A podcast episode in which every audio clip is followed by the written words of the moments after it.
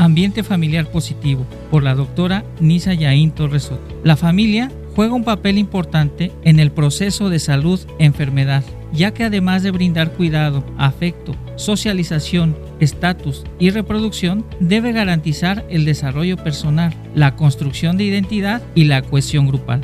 En caso de que la familia no sea capaz de crear dicho entorno, puede impactar en el estado de salud de sus miembros y favorecer la aparición de crisis o eventos psicológicos graves. En este sentido, es importante hablar de un ambiente familiar positivo o familia positiva, como un conjunto de personas con vínculos consanguíneos e incluso no consanguíneos que interactúan entre sí en su vida diaria por aspectos de tipo económico, afectivo, cooperativo y social que promueven el bienestar y la salud de las personas que la integran. La familia representa un entorno positivo si propicia la satisfacción de las necesidades físicas y psicológicas y promueve el cuidado y protección del entorno social y físico de todos sus integrantes. La parte social favorece la interacción, cooperación y desarrollo psicológico de sus miembros. Las relaciones afectivas y de intimidad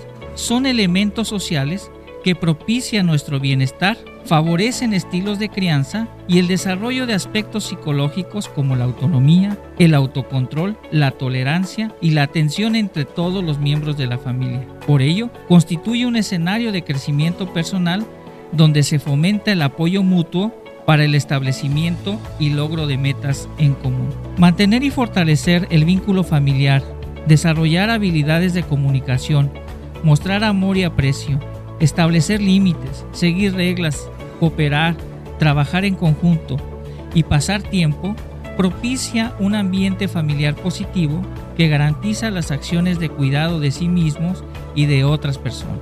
Esto fue Ciencia y Salud en tu día a día.